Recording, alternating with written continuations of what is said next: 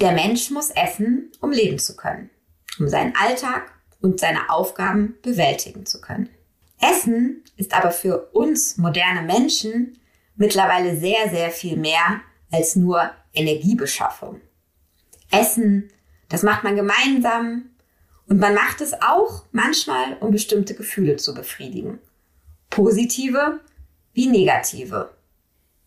Und umgekehrt, was wir uns vielleicht viel zu selten klar machen, Gefühle steuern unser Essverhalten. Manchmal sogar so sehr, dass es pathologisch, also krankhaft werden kann. Warum ist das eigentlich so? Was gibt Zweck der Körper damit? Und wann schadet es, wenn wir uns beim Essen zu sehr von unseren Gefühlen steuern lassen? Oder auch, wie kommt es eigentlich zu diesen Heißhungerattacken? Und wieso bekommt man eigentlich immer abends auf dem Sofa vor dem Fernseher Lust auf Knabbereien, fast völlig egal, wie satt man vorher vom Abendessen war? Cornelia Fichte ist klinische Psychologin und Gesundheitspsychologin mit dem Schwerpunkt Essverhalten und Körpergefühl. Sie hat sich auch auf das Thema emotionales Essen spezialisiert. Also Essen, was irgendwie mit Gefühlen zusammenhängt. Genau darüber möchte ich heute mit ihr hier im Podcast sprechen. Mein Name ist Lucia Schmidt. Ich freue mich sehr, dass Sie uns heute zuhören und begrüße jetzt ganz, ganz herzlich meine Gesprächspartnerin Cornelia Fichte. Frau Fichte, herzlich willkommen. Hallo und vielen, vielen Dank für die Einladung in diesem Podcast. Ja, ich finde es ein sehr spannendes Thema, weil ich nehme an, wir werden das gleich im Podcast sehen. Oder jeder Mensch äh, steuert sein Essverhalten auch über Gefühle. Oft ist das völlig harmlos mhm. und gehört eben dazu. Manchmal aber eben kann es auch ähm, ja zu Leid führen oder zu Belastung führen. Ähm, deswegen will ich eigentlich ganz gerne erstmal damit anfangen. Ich habe eben das äh, oder den Begriff emotionales Essen eingeführt. Ähm, das ist ja eine Beschreibung, ein sehr moderner Begriff.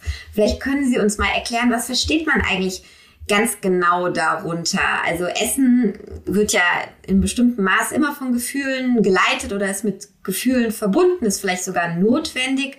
Aber was verstehen Sie als Psychologin unter emotionalem Essen? Ja, ähm, emotionales Essen, so wie Sie richtig sagen, umfasst einfach ganz, ganz viele Aspekte. Ähm, in der Literatur findet man äh, quasi die Definition, die uns sagt, emotionales Essen ist immer dann, wenn wir quasi ohne Hunger essen. Aber ich finde, diese Definition greift zu kurz, weil wir ja Emotionen immer involviert haben, wenn wir essen. Und ich finde, das ist ganz wichtig, in diese Definition quasi einzubauen, weil sonst gehen wir davon aus, dass emotionales Essen was Schlechtes ist. Aber eigentlich brauchen wir eben Emotionen, also sowas wie Genuss oder Appetit, um überhaupt zu essen. Und deshalb würde ich unter emotionalem Essen die Lust, den Appetit am Essen reinpacken. Ich würde aber genauso vielleicht reinpacken, wenn wir sagen, wir essen nur aus Gusto oder aus Lust, weil etwas da ist. Also ich würde sagen, es ist beides drinnen. Mhm. Dann lassen Sie uns das doch mal so ein ganz klein bisschen aufdröseln, damit man so ein Gefühl dafür bekommt, eben wann, wann ist das denn jetzt eigentlich äh, gefährlich oder wann bin ich da vielleicht äh, von gefährdet. Also ich kann ja mal von mir ausgehen. Ich bin so ein Typ, wenn irgendwas äh, Aufregendes ist oder früher in Prüfungssituationen in der Uni und in der Schule, dann bin ich so jemand, der eigentlich gar nichts essen kann. Ähm, umgekehrt bin ich natürlich in fröhlicher Runde auf Geburtstagen oder so auch gerne mal jemand, der dann mehr als nötig ist, sage ich mal. Das ist sicherlich, oder ich hoffe, Sie sagen es jetzt nicht, noch nicht besorgniserregend. Aber gerade eben dieses, dieses äh, in fröhlicher Runde immer weiter essen Sie sagten, ohne, ohne Hunger am Ende. Wann kann sowas kippen, was man selbst bei sich beobachtet? Ähm, ich glaube, es, es ist in unserem Alltag ganz, ganz normal, dass wir ohne Hunger essen. Also diese Geselligkeit beim Zusammensitzen, äh, wenn man da mal hingreift, vielleicht auch bei Spieleabenden, bei Einladungen, wo man zu den Snacks greift. Genauso vielleicht äh, Weihnachtskekse, die isst man ja auch nicht aus Hunger, eine Geburtstagstorte auch nicht. Man geht auch im Sommer aus Hunger nicht Eis essen. Also ich finde, das ist etwas, was zu unserer Gesellschaft und zu unserer Bedeutung des Essens auf jeden Fall dazugehört. Ich würde sagen, es wird dann etwas äh, Belastendes, wenn ich einfach sehr, sehr häufig ohne Hunger esse und das auch zu einem Leidensdruck führt bei Betroffenen. Also der Leidensdruck ist, glaube ich, einfach auch immer etwas, was ganz, ganz Wichtiges, wenn wir darüber sprechen, was ist pathologisch und was nicht. Wobei die meisten Personen stört jetzt nicht das emotionale Essen per se, weil das ist ja eigentlich nichts Schlechtes. Die meisten stört dann so etwas wie ein, ein Essdrang, der auftritt am Abend, wo man das Gefühl hat, ich muss jetzt unbedingt was essen, ich kann mich kaum zurückhalten. Und das ist etwas, was dann pathologisch wird, wenn das einfach länger, länger da ist. Und da ist mir wichtig, diese zwei Aspekte voneinander abzutrennen oder abzugrenzen. Das heißt, es ist dann äh, so ein Suchtgefühl, also sowas ganz Unangenehmes, dass man eigentlich äh, weiß oder äh, man sollte das jetzt nicht machen oder auch eigentlich gar nicht so richtig will, aber eben der Sucht nicht erliegen kann. Kann man das so sich vorstellen? Ja, ich würde es jetzt nicht als Sucht bezeichnen, weil Sucht ist ja, ist ja wirklich etwas, ähm, wo wo wir sagen, das ist äh, krankhaft quasi, da, da, steht, äh, da stehen Suchtsubstanzen vielleicht oder, oder Verhaltensweisen im Hintergrund.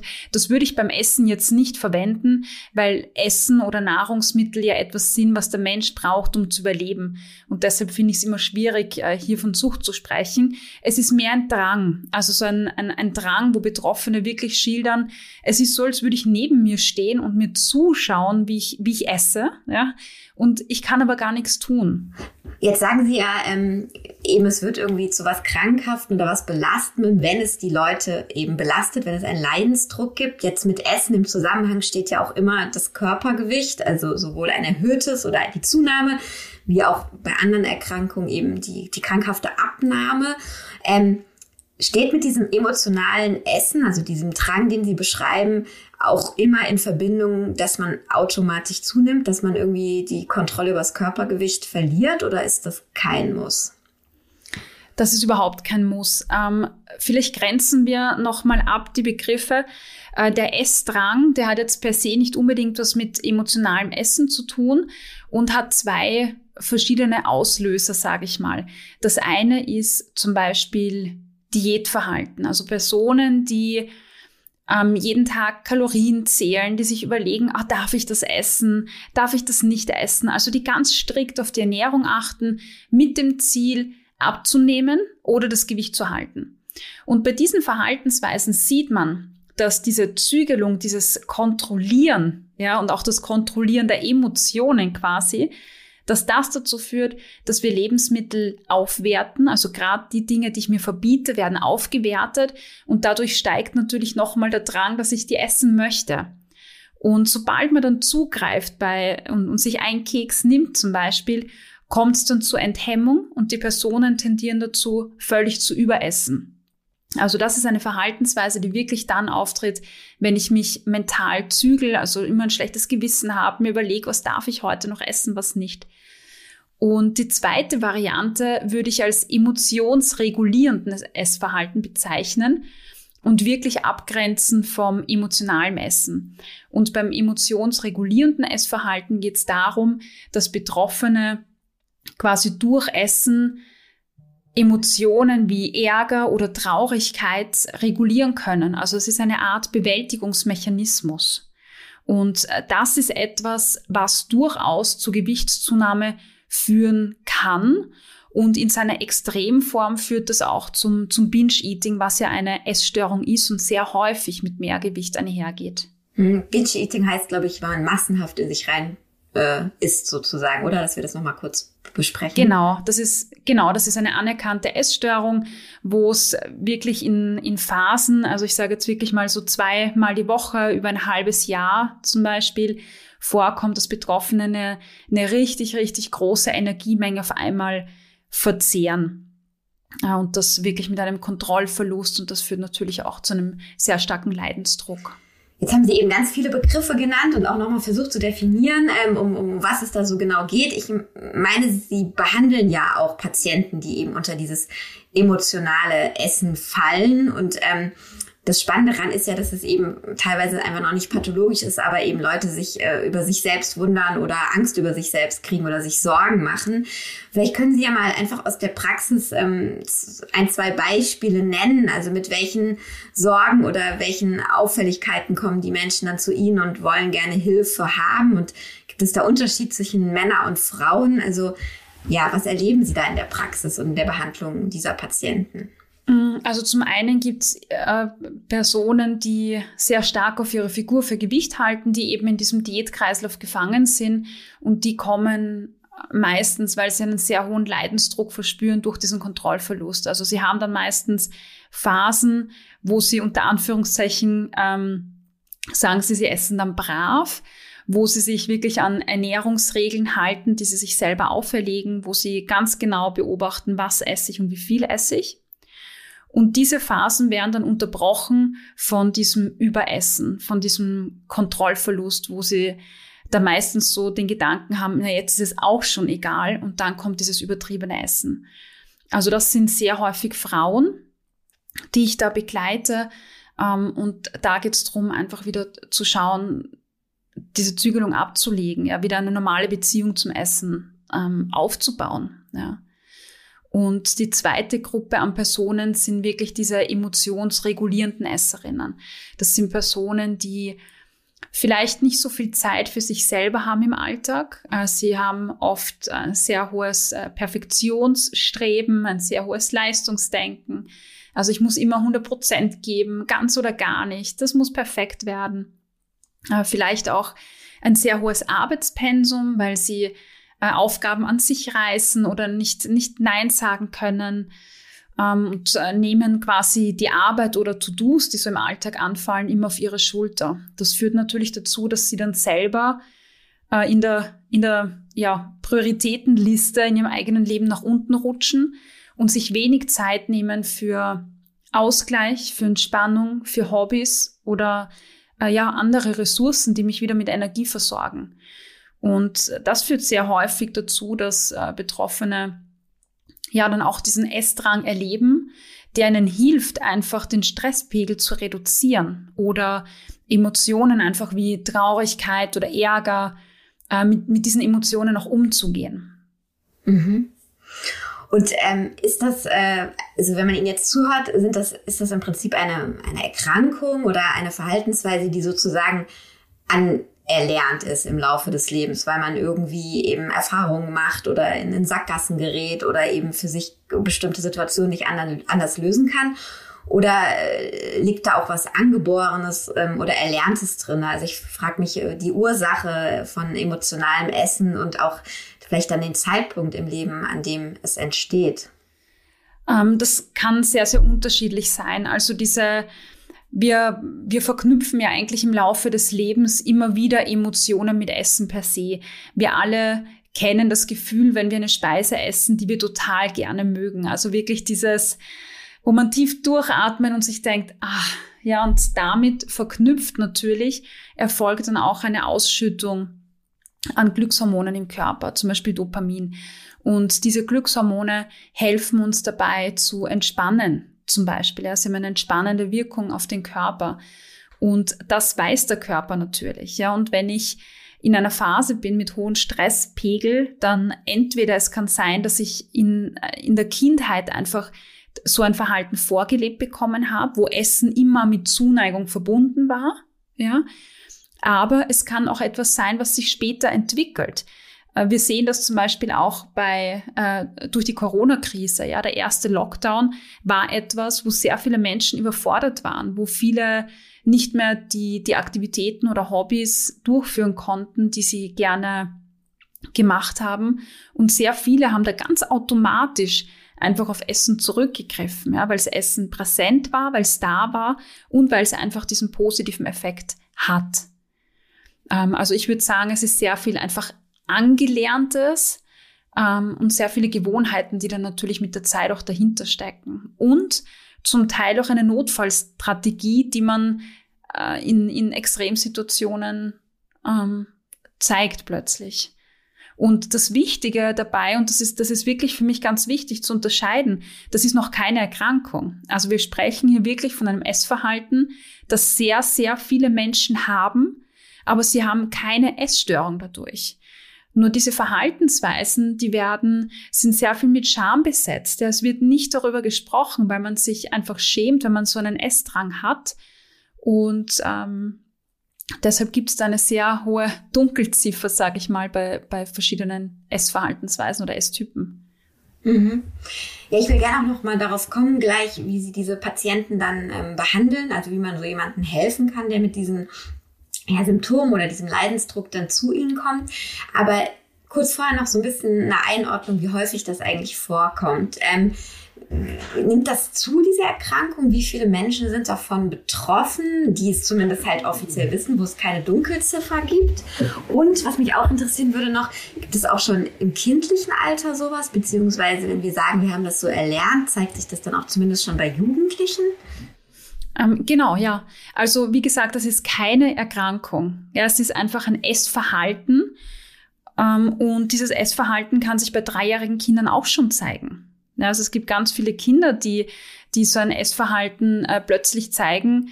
Und es gibt natürlich äh, Personen, die dieses später erlernen. Also Beides, beides ist möglich. Und nimmt insgesamt, äh, sage ich mal, diese Verhaltensweise in unserer Gesellschaft zu. Also Sie haben jetzt gerade noch mal gesagt, es ist noch keine Krankheit, das ist wichtig, aber eben eine Verhaltensweise, die Sie viel, viel häufiger bei uns modernen Menschen beobachten oder unter dem Stress, unter dem wir stehen, jetzt mal von der Corona-Krise, die Sie gerade schon genannt haben, abgesehen? Ja, also ich würde sagen, dass, dass das eine Verhaltensweise ist, die auf jeden Fall zunimmt. Ähm, wir sehen das, also ich orientiere mich da auch schon immer gerne an, an der tatsächlichen Erkrankung, nämlich der Binge-Eating Disorder. Und da sehen wir, dass die massiv zugenommen hat.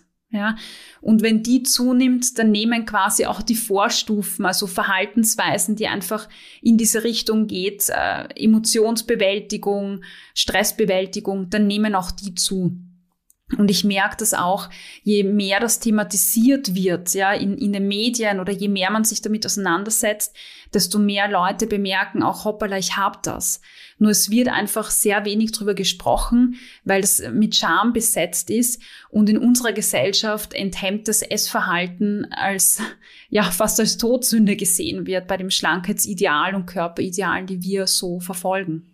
Dann lass uns doch mal dazu kommen, wie man sozusagen äh, Menschen helfen kann, die das an sich äh, beobachten, ähm, die da sich Sorgen um sich machen und vielleicht auch den Mut dann jetzt kriegen, auf so jemanden wie Sie oder eben auf andere Therapeuten dann mal zuzugehen. Wie kommen diese Menschen zu Ihnen und wie helfen Sie ihnen dann in solcher Art? Also was gibt es da für Therapiemöglichkeiten? Also ich glaube, das Wichtigste ist ähm, einfach das Essverhalten zu beleuchten. Also ich, ich merke, dass in der Praxis einfach sehr häufig auf die, auf die Ernährung fokussiert wird. Also wenn Leute einen Essdrang haben und vielleicht viele Süßigkeiten essen, dann wird sehr schnell auf das hingezeigt mit dem Finger und dann geht's ans Austauschen, ja, dass man sagt, okay, statt der Schokolade isst du jetzt einen Apfel oder Karotten und allein dieses Austauschen von Lebensmitteln führt ja nicht dazu, dass die Ursache und das Verhalten verschwindet. Insofern schaue ich mir ganz genau das Essverhalten an und die Mechanismen im Hintergrund. Und äh, da erkennt man einfach sehr schnell diese zwei Typen. Und wenn es darum geht, dass das Personen sind, die äh, gezügeltes Essverhalten haben, die Diäten machen, eine nach der anderen, die ein schlechtes Gewissen haben nach dem Essen, ja, da geht es darum, wieder eine neutrale Beziehung zum Essen aufzubauen. Zu lernen, Moment einmal, das ist ein Apfel, Punkt, das ist Schokolade, Punkt. Das, das macht nicht dick per se, das ist auch nicht gefährlich, das sind einfach nur Lebensmittel. Ja, und auch zu erkennen oder drüber zu sprechen, vielleicht, wie viel Ressourcen, wie viel Ausgleich gibt es denn auch im Alltag beispielsweise? Ja, ist da Zeit für mich, Zeit für Hobbys einfach gegeben? Wieder zu lernen, auch diesen inneren Kritiker, den Leistungsdrang so ein bisschen zurückzuschrauben und ähm, ja, neue Ressourcen zu erlernen oder Methoden, wie man einfach mit, mit belastenden Emotionen umgehen kann. Und dann gibt's unter den Betroffenen wirklich auch eine hohe Anzahl an Menschen, die tatsächlich äh, psychische Belastungen erleben, also Stigmatisierung oder Traumata.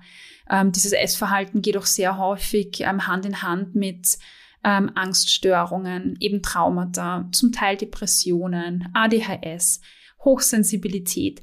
Also da gibt's ganz viele Verbindungen, wo man sich einfach anschauen muss, woher kommt das oder ähm, wodurch wird es auch begünstigt.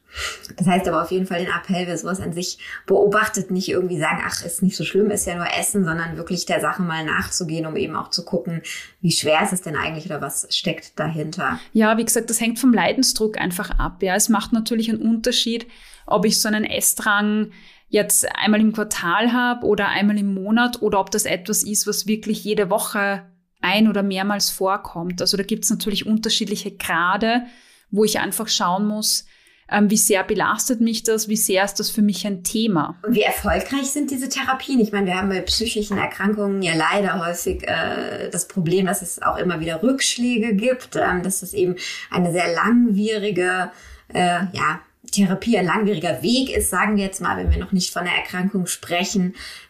Wie sind da so die Erfolgschancen? Was haben Sie da für Erfahrungen, dass Menschen aus diesen Kreisläufen, was für eine Ursache es jetzt auch immer hat, die Sie gerade beschrieben haben, wieder gut rauskommen?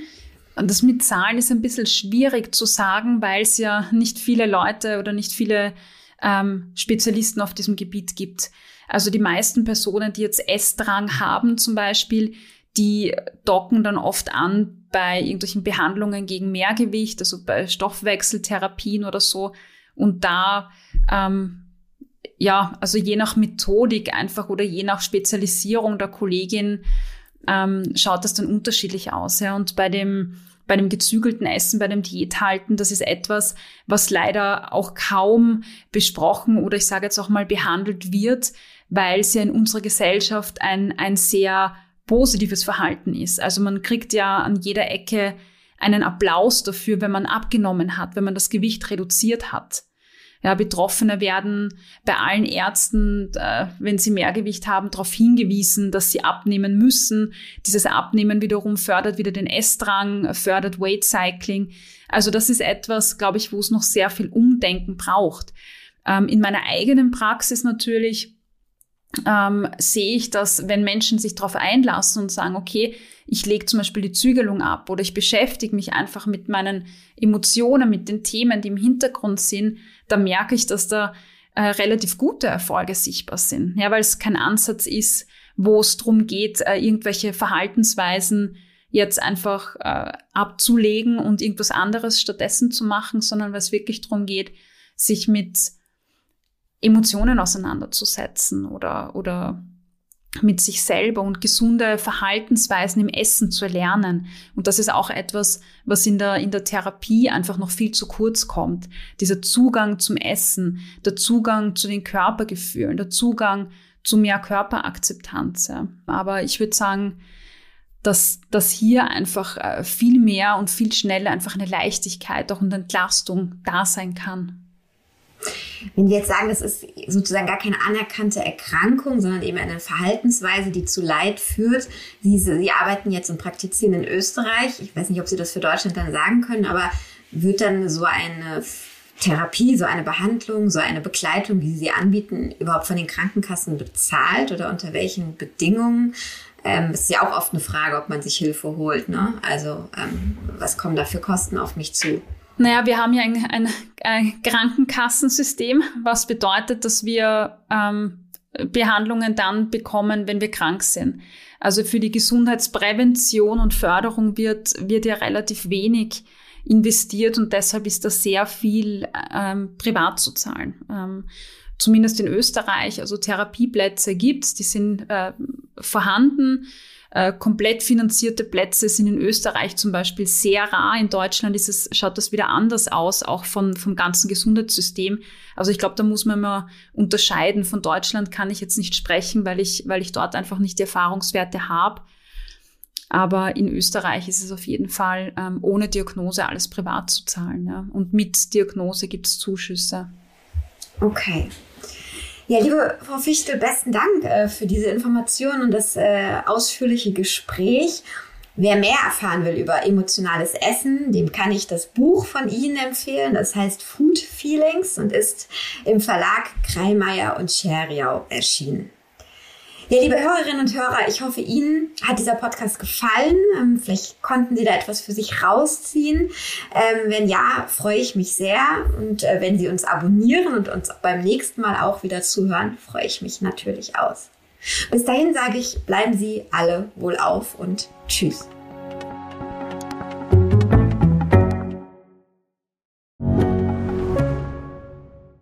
Ich bin Dr. Robin John, Allgemeinarzt in Schönebeck. Das ist 15 Kilometer von Magdeburg entfernt und trotzdem zu weit, um hier Nachwuchs zu finden. Immer mehr Praxen im Salzlandkreis bleiben unbesetzt und Patienten haben lange Wege und noch längere Wartezeiten. Das muss sich ändern.